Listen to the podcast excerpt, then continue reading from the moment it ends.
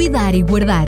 Um programa sobre gestão, tendo por base os ensinos bíblicos, com exemplos práticos para nos ajudar a gerir melhor todas as áreas da nossa vida. Cuidar e Guardar. Um programa das tardes da RCS, com Daniel Galaio e Daniel Vicente.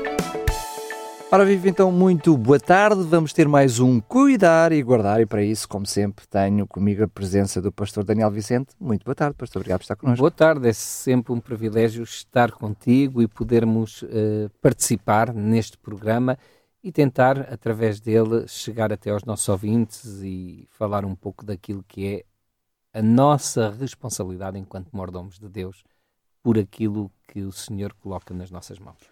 Hoje traz como título Onde guardar as nossas economias. Ora, eu imagino que não nos vai trazer a solução do colchão, mas realmente fico na expectativa, porque é uma pergunta que muita gente hoje em dia, com a crise bancária, se deve estar a fazer. É, é normal que o façam, porque com juros negativos, não é? Portanto, o dinheiro que pomos no banco não rende nada. Eh, com bancos a falir e a serem resgatados e pessoas a ficarem sem as economias de uma vida. Com uma economia instável como a nossa e com um futuro imprevisível, é normal que as pessoas questionem e perguntem: mas o que é que eu faço com as minhas economias? O que é que eu faço com as minhas poupanças? Uh, será que a Bíblia tem alguma coisa a dizer-nos acerca disto que nos pode ajudar? Eu acredito que sim porque já dissemos aqui que a Bíblia tem conselhos acerca de tudo. Permita-me ficar espantado. Não é que hum, admire-me que a Bíblia fale de todos os assuntos e que se preocupe com a integridade do ser humano e com tudo aquilo que são as suas áreas, mas tenho alguma dificuldade em acreditar que a Bíblia diga qual é o melhor banco para nós guardarmos as nossas poupanças. Olha, se calhar até diz, se calhar até diz.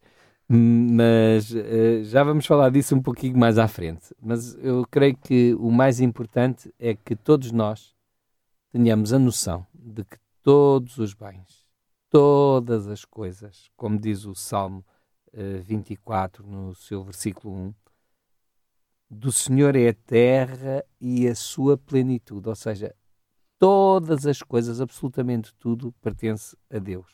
O mundo e aqueles que nele habitam. Tendo esta noção, eu não tenho que ficar, às vezes, demasiado angustiado com estas questões. Tenho que pensar nelas, tenho que refletir sobre elas e vamos, com toda a certeza e com a ajuda de Deus, tentar apresentar soluções, eh, objetivos, eh, até apresentar alguma proposta aos nossos ouvintes. Mas não podemos é ficar angustiados com isto. Não há coisa pior para nós resolvermos um problema que ficamos angustiados com ele. Se nós começamos a ficar demasiado preocupados com uma coisa, é certo e sabido que não vamos conseguir chegar a bom porto, não vamos conseguir chegar a uma conclusão acerca do que devemos fazer. E se chegamos, às vezes não é a melhor solução a que encontramos. Portanto, primeira coisa, saber que o Senhor é Senhor de todas as coisas, como ele diz, plenitude é tudo todas as coisas, também das nossas economias. E, e portanto, tendo em conta que Deus uh, tem controle sobre todas as coisas e também sobre as nossas economias, perceber aquilo que Jesus Cristo uma vez disse aos seus discípulos. Ele disse: Não ajunteis tesouros na terra, onde a traça e a ferrugem tudo consomem e onde os ladrões minam e roubam.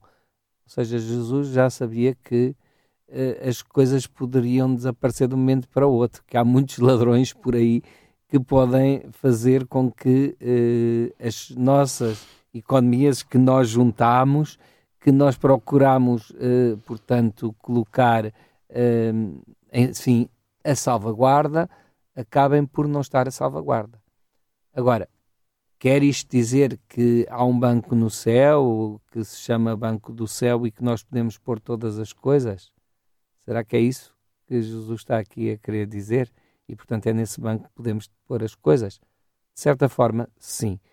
Mas não está aqui a referir-se às coisas materiais propriamente ditas. Mas onde é que nós temos o nosso coração? Onde é que nós temos Portanto, são as economias a nossa razão de andar neste mundo, a nossa razão de ser e perdemos a noção de que Deus é o Senhor de todas as coisas e é Ele quem tem o controle sobre todas as coisas. Mas também pode indicar, por outro lado, a noção de que uh, o tesouro é um tesouro diferente, é? porque mesmo que eu pense que o Senhor é o Senhor de tudo e que é Ele o verdadeiro guardador, ou aquele Sim. que me pode garantir realmente que os meus bens estão a salvo, o tal tesouro está a salvo, uh, não é preciso fazer um exercício uh, muito puxado para perceber que eu não tenho nunca a hipótese de guardar as minhas poupanças, estou a dizer o meu dinheiro físico, no céu. Então dá a sensação que também o tesouro é algo diferente. Efetivamente, por conseguinte, é onde é que eu estou a colocar a minha atenção, a minha soberania das coisas. Eu sinto-me dono e senhor das minhas coisas ou confio em Deus para que Ele cuide e me ajude a fazer a melhor gestão de todas as coisas. Todas elas, sejam as materiais, sejam as espirituais, sejam as profissionais, sejam as familiares.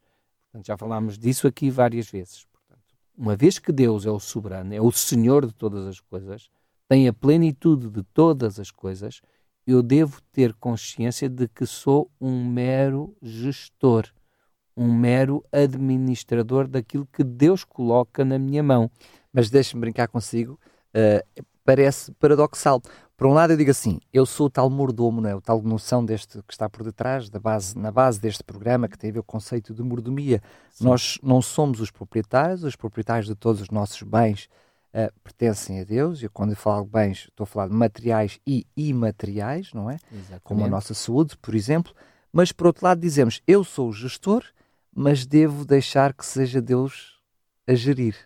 É, parece um pouco parece paradoxal. paradoxal. Parece paradoxal mas a verdade é que não é. Ou seja, eu tenho que pedir a direção de Deus para a minha própria gestão. No sentido em que eu sou apenas o executante, mas Deus orienta todas as coisas, não é? Efetivamente. Da mesma maneira que um gestor se serve dos seus conhecimentos académicos e, e também daquilo que é o saber de outros eh, gestores, com mais experiência ou que pelo menos viveram realidades idênticas àquele que ele está a viver e se servem desses conselhos para depois tomarem as suas decisões, nós devemos também, da mesma maneira, atender aos conselhos que, através da palavra de Deus, eh, nos são transmitidas pelo Senhor de todas as coisas, para fazermos um uso sábio na gestão que estamos a fazer. Deus é o, Deus é o dono e ele vai nos orientar nessa gestão. Mas depois, quem tem de tomar as decisões, efetivamente, sou eu, não é outra pessoa, sou eu que tenho que tomar essas decisões. Uh, Deus diz-nos claramente que devemos poupar. Portanto, não devo ficar com medo de poupar. Como às vezes as pessoas dizem, para hoje há, amanhã Deus dará. Uh, bom, hoje há e Deus dará se nós fizermos o que temos a fazer com o que temos hoje. Porque se eu não fizer o que tenho a fazer com o que tenho hoje, eu não vou exigir a Deus que me faça ou que me dê aquilo que eu não fiz ontem para que Ele possa ajudar-me no dia de amanhã. Nós já vimos isso em programas anteriores, aliás, convido os nossos ouvintes a ir até o podcast da Rádio RCS uh, na zona onde diz cuidar e guardar, no separador diz cuidar e guardar, onde temos todos os programas que estão para trás, com os devidos títulos, já falámos nisto, portanto, de uma forma mais completa em programas anteriores, mas uh, mais simplificando, seria uma realidade de duas fases. Por um lado, Deus diz-nos claramente para não nos preocuparmos com o dia de amanhã, Exato. porque é dele que vem o provir. Uh, por outro lado, também diz: uh, olha, antes de gastar, pega, vai e faz as contas diria que é dois lados de uma mesma moeda, já agora que estamos a falar em poupança, utilizando esta analogia, Exatamente, não é? portanto, uh, aí vemos que Deus não está por simplesmente a dizer-nos, olha, preocupa-te só com as coisas do céu e não faças uma boa gestão nem boas poupanças daquilo que, que eu vou colocando na tua mão aqui. Não, não se trata disso. Uh, ele diz-nos no livro de Provérbios que há tesouro desejável e azeite na casa do sábio, mas o homem insensato esgota-os. não faz com que eles rendam aquilo que poderiam render. Esgota antes daquilo que seria previsto eles renderem. Por isso a sua insensatez. Então, mais uma vez, eh, parece paradoxal. O, o, esse mesmo texto eh, mostra claramente que teremos certamente alguns tesouros aqui na Terra, mais que não seja a nossa saúde, a nossa família eh, também, e eventualmente também, também, alguns dos nossos bens. Mas o, o texto de há pouco de Mateus 6,19 dizia para não juntarmos tesouros na Terra.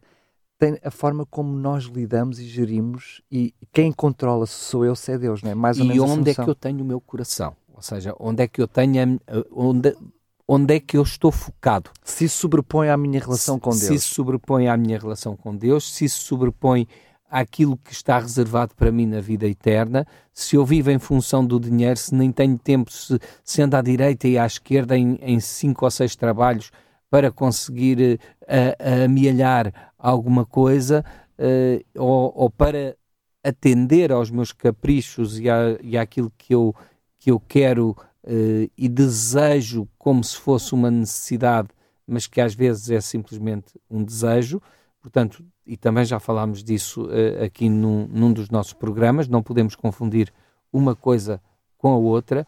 Uma coisa é aquilo que realmente eu necessito, outra coisa é aquilo que eu gostava de ter. É, claro que eu gostava muito de viajar e gostava muito de ir para muitos outros lugares, Uh, mas se eu não tenho dinheiro para fazer viagens todos os anos ou, uh, ou de 5 em 5 anos, se calhar só vou viajar daí de 10 em 10 anos, ou se calhar nunca vou fazer as viagens que gostaria, se calhar vou viajar até ali à Serra de Sintra, uh, e é bem bonita, e se calhar nunca vou conhecer toda a Serra se o fizer com todo o detalhe e com toda a observação que eu, que eu devo ter. Vai para fora cá dentro. Evidentemente. Portanto, eu tenho que adaptar às minhas, à, àquilo que são as minhas circunstâncias. Uh, agora, se eu tenho o coração em todas essas coisas, em vez de ter naquilo que é uma pátria melhor que Deus tem para mim, uh, então eu estou efetivamente a colocar os meus objetivos só naquilo que é terreno e o que é terreno parece. No fundo, é o que Jesus está ali a dizer. O que é terreno pode facilmente, pode, tu puseste ali só a tua confiança naquilo, olha, e de um momento para o outro o banco faliu, foste à falência e, e foi o banco e foste tu à falência com, com essas economias. Mas também já dissemos aqui, mas há que também fazer economias. O próprio Jesus usou uma parábola em que fala de banqueiros, está a falar, é para ilustrar o reino dos céus e diz-nos que é como um senhor que saiu e deixou os seus bens aos seus servos, não é? Um deixou um talento, o outro deixou dois e o outro deixou cinco. E depois quando vai fazer foi. e quando vai fazer a análise, não é, de, do trabalho de cada um deles, quando ele regressou, passado muito tempo, diz-nos, isto para ilustrar uh, aquilo que é o tempo que transcorre entre o Senhor que partiu, ou seja, de que Jesus deixou esta terra e isto está tudo associado ao sermão profético, porque está no capítulo 25 de, de São Mateus, está tudo ali interligado e tem a ver com a volta do Senhor Jesus. O tempo decorre desde que Jesus ascendeu aos céus até ao tempo em que Jesus vai regressar, há uma série de recursos, há uma série de bens que o Senhor põe à nossa disposição. E enquanto nós aqui vivemos nesta terra, nós fazemos uso desses bens. E Jesus usa uma ilustração financeira para ilustrar isso e diz-nos que fazias bem quando o insensato não não usou esse recurso, pôs debaixo do colchão o, o único talento que tinha, uh, o que é que lhe aconteceu? Jesus diz assim, fazias melhor em teres entregue aos banqueiros. É interessante que diz banqueiros, é não diz ao banqueiro, não diz ao banqueiro, diz aos banqueiros. Por também alguma, também seria, alguma, é? alguma já nos quer dizer alguma aí, coisa. alguma coisa já entre as entre linhas já nós podemos perceber que às vezes deixar tudo no mesmo no mesmo pote não pode não, é não ser assim. pode não ser o mais, o, melhor, indicado, mais, indicado. o mais indicado. Seja como for, depois desta primeira fase em que percebemos que uh, Deus nos diz claramente que temos de ter cuidado com as nossas motivações, uhum. com aquilo que temos e não devemos ter o nosso coração nos bens, e neste caso concreto, Exato nesta segunda fase chegamos então à conclusão, bem, então, uh, mas quando temos que também poupar, onde temos que também guardar, então, afinal de contas, onde guardar? Se por um lado nessa parábola já vimos que não é melhor enterrar o dinheiro nem pôr debaixo do colchão, permita-me a brincadeira, porque agora podemos ver, também não é guardar no Banco Espírito Santo, não é? também, também não é essa. Passamos a publicidade. Bem, o Espírito Santo agora já, já, é foi. Eu, por isso é que eu disse que agora já podia usar. Já pode seja, usar, já foi. Olhando para esta, para esta analogia que estamos a falar, daquilo que é a palavra de Deus e sermos guiados por Deus, se nem o Espírito Santo, neste momento, uh, é o, o, o sítio ideal para, para guardar o dinheiro, então que orientações o Espírito é que... Santo, o Banco Espírito o Banco. Espírito Santo, com certeza. uh, então qual é que é, uh, como é que nós cristãos também devemos nos orientar nessa matéria? Uh, eu vou aqui usar um provérbio popular, ou que é o de se a esmola é grande, o pobre desconfia. Esta é a primeira coisa. O que é que eu quero dizer com isto? Se nos querem dar muita coisa. Se nos querem dar um juro muito elevado, seja uma financeira, seja uma companhia de seguros, seja uma, associa uma associação mutualista, desconfiemos. A esmola é grande, o pobre desconfia. Se já quer dizer alguma coisa. Aquela, aquela instituição está a precisar tanto de dinheiro, do nosso dinheiro, que quer cativar o nosso dinheiro, uh, uh, perdão, o nosso dinheiro a qualquer preço para fazer disposta face. Disposta a dar qualquer juro, não é? Disposta a dar qualquer juro. Porquê? Porque sabe que se encontra numa situação muito complicada. O que acontece com as dívidas dos países. Porque é que chega um momento em que são capazes de pagar 7, 8, 9, 10% de juro pela, pela dívida do país? Porquê? Porque estão a precisar, de, isso quer dizer que estão a precisar desesperadamente de dinheiro e, portanto, não se importam de pagar qualquer juro, mas isso a que preço? Portanto, significa já, se nós temos uma instituição financeira uh, que não, eu repito aqui uma coisa, uh, instituição financeira, portanto, e atenção que uma instituição financeira pode não ser um banco. Portanto, a primeira coisa, é uma instituição financeira, cuidado. Se é um, um banco, então vejamos aquilo que nos estão a propor. Se há alguma coisa financeira que não tem a ver com o próprio banco, se é um com produto, o fundo é? próprio do banco, se é um produto de outro parceiro do banco. Ou até do mesmo próprio banco, se é um produto, já tem que nos levar pelo menos uma maior atenção, não é? Se é do próprio banco e se o capital está garantido pelo próprio banco, tem que estar lá, nos, na, portanto, nas letrinhas pequeninas, tem que dizer que é dos fundos próprios do banco, ou seja, que o capital está garantido pelos fundos do próprio banco. Porque se não for isso, atenção, depois esse banco não é responsável pelo dinheiro que outros perderam e, portanto, o nosso dinheiro que foi investido não nesse banco onde nós pusemos os, os nossos depósitos, mas investiu noutros fundos, esses fundos foram à vida e nós vamos à vida com, com eles, não é? E as nossas economias vão à vida com eles. Portanto, foi por isso que, a partir de 1 de janeiro, uh, o Banco Central Europeu estabeleceu regras uh, específicas para, uh, enfim, uh, antevendo mais situações de falências de bancos. Eu, quando se fala de resolução ou insolvência, estão, estamos a falar, portanto, de nada mais, nada menos do que de, de uma falência. Portanto, vamos, vamos empregar um termo que todos os nossos ouvintes vão, vão compreender. Portanto, a primeira coisa, a primeira regra uh, é que os próprios fundos do banco é que têm que salvar, portanto, o, o próprio banco.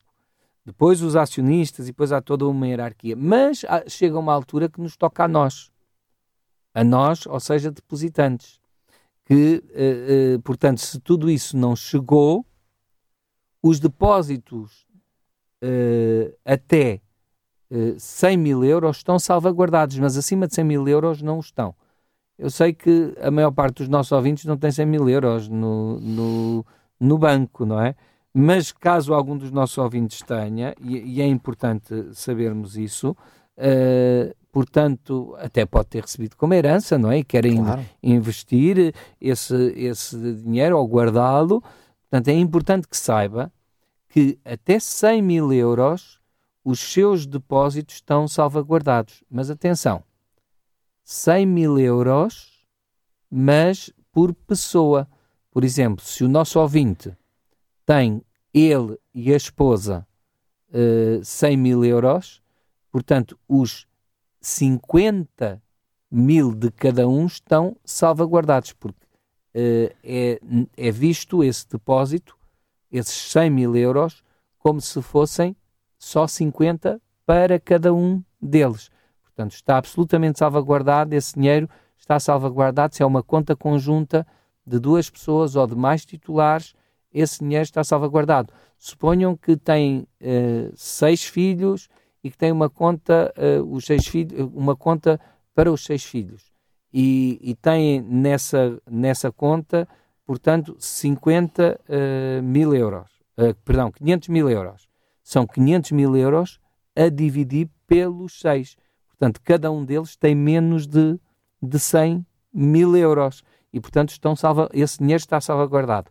Mas há outro aspecto que é importante nós percebermos. E, e uh, é que, uh, ah, pr primeira coisa, e, e estão salvaguardados porquê? Estão salvaguardados pelo Fundo Único de Resolução que o Banco Central Europeu criou. Portanto, se não, os, os próprios bancos Portanto, vão buscar ao Fundo Único de Resolução esse uh, dinheiro para salvaguardar esses depósitos, mesmo que não, não haja de outra forma, os depósitos estão salvaguardados até aos montantes que nós já aqui dissemos. Sendo Mas, que em Portugal foi criado agora com a crise o Fundo de Garantia de Depósito, que é uma, uma espécie de é associativismo uma... entre todos os bancos que, que, que entra, anda, avança também, antes. E que também avança antes deste fundo. Exatamente. Portanto, Portanto, estão sempre salvaguardados, porque se não chegarem os, os fundos próprios, os acionistas, portanto, uh, o fundo criado entre, entre as instituições bancárias para uh, salvaguardar uh, o, o, portanto, aquilo que são as finanças do, de outros bancos que estejam em dificuldade. Mas que se reverte diretamente aos, aos depósitos, não é? Mas que vão reverter a favor dos, dos depósitos. Agora, uma outra questão que os nossos ouvintes têm de ter em conta é que, atenção, não é 100 mil euros por depósito, mas 100 mil euros na totalidade dos depósitos numa mesma instituição. Se, por exemplo, se eu tenho uh, eh, 60 mil num depósito a prazo e tenho 100 mil no depósito uh, à ordem, eu só vou receber os 100 mil, os 60 mil foram.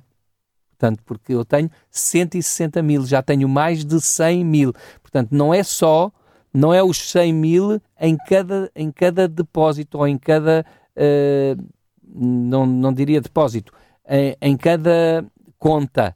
O que quer, em cada uma das contas. O que quer dizer que, até de uma forma estratégica, já vimos, por aquilo que disse, que imaginemos que eu, uh, na minha casa, no agregado familiar de quatro pessoas, uh, e que uh, tenho lá 300 ou 400 mil euros, portanto, e eu quero ver esse dinheiro todo salvaguardado, eu devo chamar à minha conta mais titulares, não é? Exatamente. Que... Ou, ou, então repartir esse dinheiro por, por outras, outras, instituições. Exatamente. Ou, ou seja, nunca ter na totalidade numa instituição, nunca ter mais de 100 mil euros. Eu aí estou-me a salvaguardar. Sobretudo quando eu começo a ver que essa instituição começa com problemas, começa a oferecer, como eu disse, juros mais altos do que as outras instituições bancárias. Uh, atenção, porque alguma coisa não está bem. E mesmo que nós compremos um, um fundo, por exemplo, numa instituição, uh, mas que esse fundo uh, tenha lá o nome dessa instituição, mas não seja o próprio banco, como aconteceu no caso do papel comercial do, do BES. Era papel comercial porquê? Porque era de outra instituição associada ao BES. Pode acontecer, por exemplo, numa, o, o, há algumas instituições, eu vou dar aqui um, um, um exemplo e, e, e, portanto, e tenho que, que o dizer, até por, pelo rigor, Por exemplo, a, a, o Montepio tem a Associação Mutualista. No Montepio há produtos que são da Associação Mutualista, não são do Montepio. Como a Associação Mutualista não é um fundo bancário, nem sequer esses fundos podem ser salvos pelo fundo de resolução. Porquê? Porque não é, a Associação Mutualista não é um banco. Agora, o Montepio sim que é um banco. Se for um produto a prazo do, do Montepio, já pode ser. E como acontece com o Montepio, pode acontecer com, com o Milénio, com, com outro qualquer, com outro banco qualquer. Não vamos estar aqui a fazer publicidade claro, claro. A, aos bancos. Vamos é alertar os nossos ouvintes para esta situação. Portanto, nunca ter mais de 100 mil euros num mesmo banco. Portanto, em todas as contas. Atenção, em todas as contas, num mesmo banco. Estou a dizer é num mesmo banco, em todas as contas, sejam contas a prazo, sejam contas à ordem, de não ter mais de 100 mil euros. Porque isto funciona por... por... conta e por titular, não é? é assim por conta nós... e por titular. É assim que deveríamos fazer a contabilidade. E, evidentemente, ver a quantidade de titulares, repartindo pelos diferentes titulares, mesmo, uh, repara outra situação que pode acontecer. Uh, eu tenho uma conta à ordem com a minha mulher. Nessa conta tenho uh, eh, 100 mil euros. E depois uh, tenho, oh, pronto, até vou usar outro, uh, outro valor, 120 mil euros. Ou seja, portanto, são 60 mil de cada um dos titulares. Mas depois tenho 90 mil numa conta, uh, numa, ou noutra conta não, inter, não importa se é a prazo ou não. Outra conta, tenho outra conta que está só em meu nome. Ou seja, eu só vou receber 100 mil. Uh, ou seja, dos Aliás, 150... no conjunto das duas partes só vão receber 200 mil. Só vão receber... Por exemplo, não, a minha mulher... Não, a minha mulher só vai receber 60 mil, portanto, que é metade dos 120 mil, e eu só vou receber 100 mil dos 150, ou seja, dos 60 mais 90, que daria 150. Desses 150, eu só vou receber 100. Fiz-me entender? Sim. Portanto, espero que os nossos ouvintes tenham entendido. Portanto, eh, Estamos é a falar, em por... seu nome estaria 90 numa mais 60 de outra, mais 60 150. Como indivíduo, como titular dessas duas contas, apenas receberia 100, ou seja, como titular perderia uh, 50. 50, exatamente. Enquanto que o outro titular, a sua esposa, que teria 60 a mil euros, neste caso apenas de retórica, entendemos, a, de retórica, que seria metade da conta conjunta consigo. Exato, seria receberia, a, total, receberia a, totalidade, totalidade dos 60. Na, na, realidade, receberia era metade da totalidade do dinheiro, que era os 120. E, né? Receberia 60. No, no vosso caso concreto, perderiam uh, eh, 50 mil euros. E, evidentemente, conjuntamente Neste exemplo, perderíamos 50 mil euros. Enquanto, por exemplo, se tivessem uh, uma conta conjunta em que na conta conjunta, nesse banco, tivessem 200 mil euros e, e o restante do, do, dinheiro tivesse noutro, noutro banco, estaria a totalidade estaria salvaguardada. Portanto, é esta, é esta noção que nós temos Exatamente, que ter na medida é que... sempre a, a, o número, de, o valor de todas as contas em nome do mesmo titular. Que conta. Que conta para isso. Porque aqui, portanto, estamos a falar numa soma conjunta de 210 mil euros, não é? de totalidade das duas contas. Exatamente. Bastava esses 10 mil euros estar noutra conta para todos os 210, 210 mil euros estarem salvaguardados. Exatamente. É verdade que estamos a falar sempre de muito dinheiro, não é? uhum. é? Mas imagino eu que mesmo que cada um de nós não tenha essa quantidade toda de dinheiro, ou seja, não, não esteja preocupado com o teto máximo dos 100 mil euros, Sim. seja como for, para evitarmos problemas, mesmo que seja menor, a questão da distribuição por diferentes bancos também seria aconselhável. Sim, pode ser aconselhável. Porque uh... quer queiramos, quer não, poderemos ter a, a, questão do nosso dinheiro cativo até resolução o de alguns capital, problemas. O é? capital está efetivamente. Ele está garantido, mas garantido. Pode, pode estar uh, cativo ou com alguns problemas para o podermos receber. Exatamente. Uh, agora, uh, voltando à, à, questão espiritual, bem tinha profetizado o apóstolo Paulo acerca da incerteza das riquezas que existem neste mundo ele disse a Timóteo, na, na, primeira carta que ele escreve a Timóteo, no capítulo 6, ele vai dizer: Manda aos ricos deste mundo que não sejam altivos, nem ponham a esperança na incerteza das riquezas, mas em Deus, que abundantemente nos dá todas as coisas para delas gozarmos. Se nós tivermos essa, esta consciência de que é Deus quem nos dá todas as coisas, para nós gozarmos delas, nós não estamos aqui numa aflição e agora o que é que vai acontecer? E, e portanto, nós teremos e desfrutaremos muito mais, teremos todos os bens suficientes, porque o Senhor promete-nos o pão de cada dia, teremos o suficiente para cada dia. Agora, cuidado quando o dinheiro começa a fazer-nos crescer, começa a fazer-nos excêntricos, não é? Como dizem algum, alguns aliciantes a ficarmos ricos, não é? Uh, e, e também o, o apóstolo Tiago, uh, ele também nos adverte e profetiza uh, no seu capítulo 5, dizendo que Eis, pois, agora vós ricos, chorai e pranteai por vossas misérias, que sobre vós hão de vir. Portanto, ele está a profetizar. As vossas riquezas estão apodrecidas, as vossas vestes estão comidas da traça. O vosso ouro e a vossa prata se enferrujaram. Claro que são ilustrações para demonstrar que, eh, portanto, as riquezas, quem pôs o coração em todas estas riquezas e agora perdeu muito, meus amigos, eh, bem profetizou a palavra do Senhor acerca disso. A sua ferrugem dará testemunho contra vós, e comerá como fogo a vossa casa. Entesourastes para os últimos dias.